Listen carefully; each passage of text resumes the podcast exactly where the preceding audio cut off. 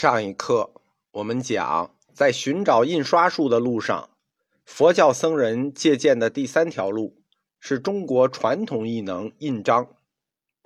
印章最早的形式是正方形或者圆形，就是印文那部分啊，权力的象征嘛，取天圆地方的意思。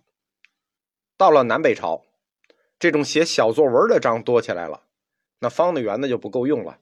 就开始出现其他形式的章，比如流行的咒语章。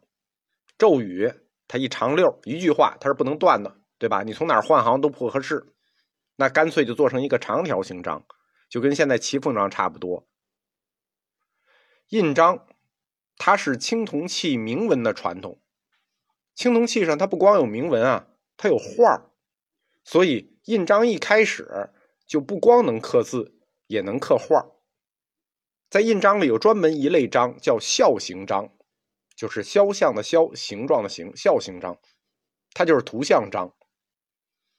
这种刻画出来的图像章，我们现在有的最早出土文物是西周时期的，一圆一方，都是凤鸟形状。到了汉朝，这种肖形章就很多了，在秦砖汉瓦，尤其是汉朝瓦当上，有各式各样的肖形章，有鸟兽的。龙虎的、灵芝的、双翅的等等，这双翅就是那个没脚的龙。印章，它几个字的叫印章啊，贤贤者印啊，知无涯印，这叫印章。那种小作文还有画的，还能叫印章吗？其实那是中国早期小版画，对吧？我们只是说没有别的名字，管它叫印章，但是它又是作文又是画。那已经是小版画了，这么时尚的技术，佛教徒当然不会放过了。从公元四五世纪开始，佛教徒就已经发现这项技术了，这项技术就被广泛用于佛教的传播。到了公元六世纪以后，就是公元五百年之后，这个技术相当盛行。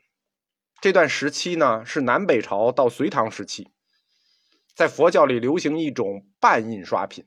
就它不是全印刷品，它是半印刷品，就是印章佛像做的千佛图，把佛像刻成印章，不同的佛像刻成不同的章，然后在纸上给排开，依次给你摁出来。我在雍和宫那课里讲过一种唐卡，就是藏传的唐卡，叫千佛地，上面很多这个佛，一排一排的，三乘四，四乘五，叫千佛地。南北朝时期流行的这个印章千佛图就很像藏传的这个千佛地的唐卡。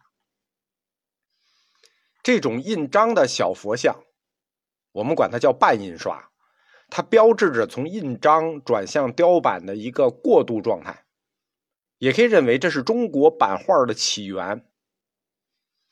在敦煌发现过几千个这种小佛像，在大英博物馆里有一个。保存的很好的手卷，这个手卷上多达数百个这种佛像，它在每个佛像下面都还刻着佛名而且还刻着一小段佛经。这什么意思呢？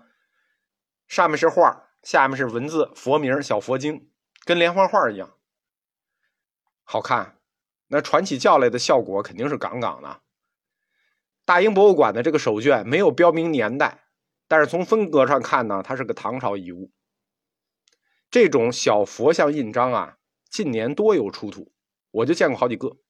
那一般人看不明白这是干什么用的啊？有木质的，也有金属的，但是因为年代久远，它这个品相都不是很好。印章它不光是像这个唐朝雕版印刷术，它是南北朝开始嘛，到隋，它不光是像唐朝的这个雕版印刷术过渡的一个技术，它还是后来。北宋时期发明的那个活字印刷术的源头也有启发，为什么？因为印章它不就是一个一个的活字吗？所以它不光启发了雕版这个印章，它也启发了活字印刷术、雕版印刷术、活字印刷术，它都有功劳。前面我们讲过，任何一个新技术，它产生需要两个条件，对吧？一个是当时社会对这个技术有强烈的需求。需求推动，供给侧推动。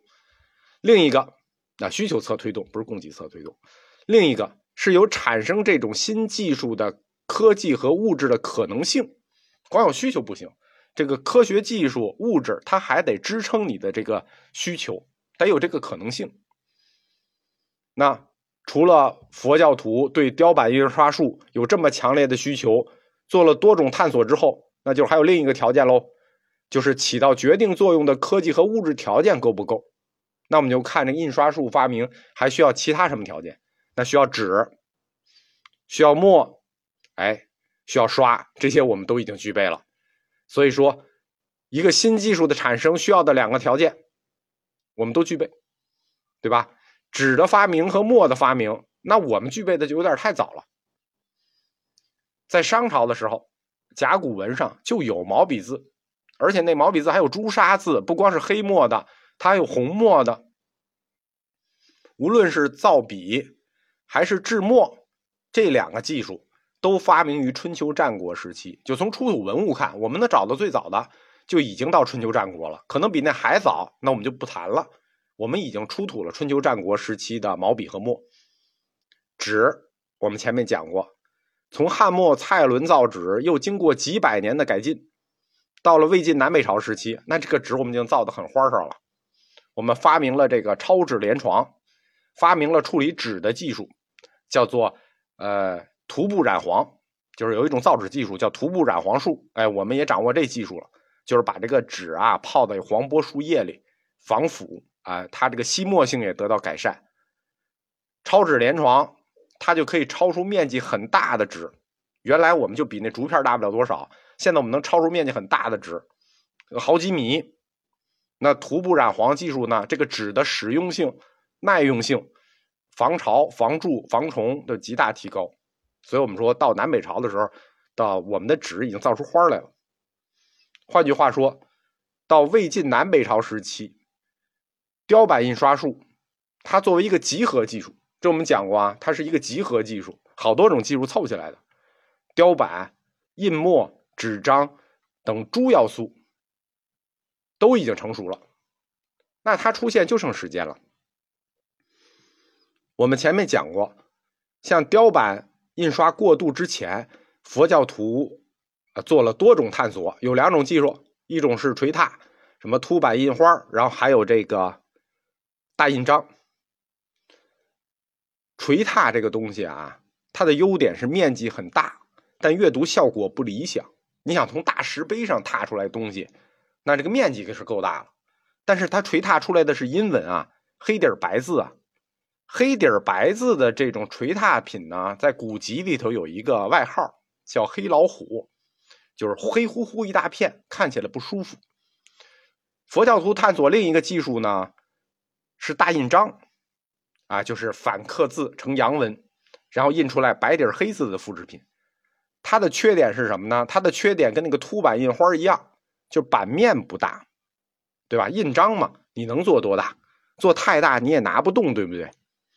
但是如果把这个锤拓和凸版，呃，和锤拓和印章结合起来呢，就是把印章做的像木板那么大，做成一小石碑，对吧？我们不用石头做石碑了，我们用木头做石碑，我们用木头做一小碑，我干脆就不拿了，沉是沉，我不拿了，我把它反过来，印面冲上，我把纸铺到印面上，然后用锤拓的方法来刷印，我们用拓印法来刷印，行不行？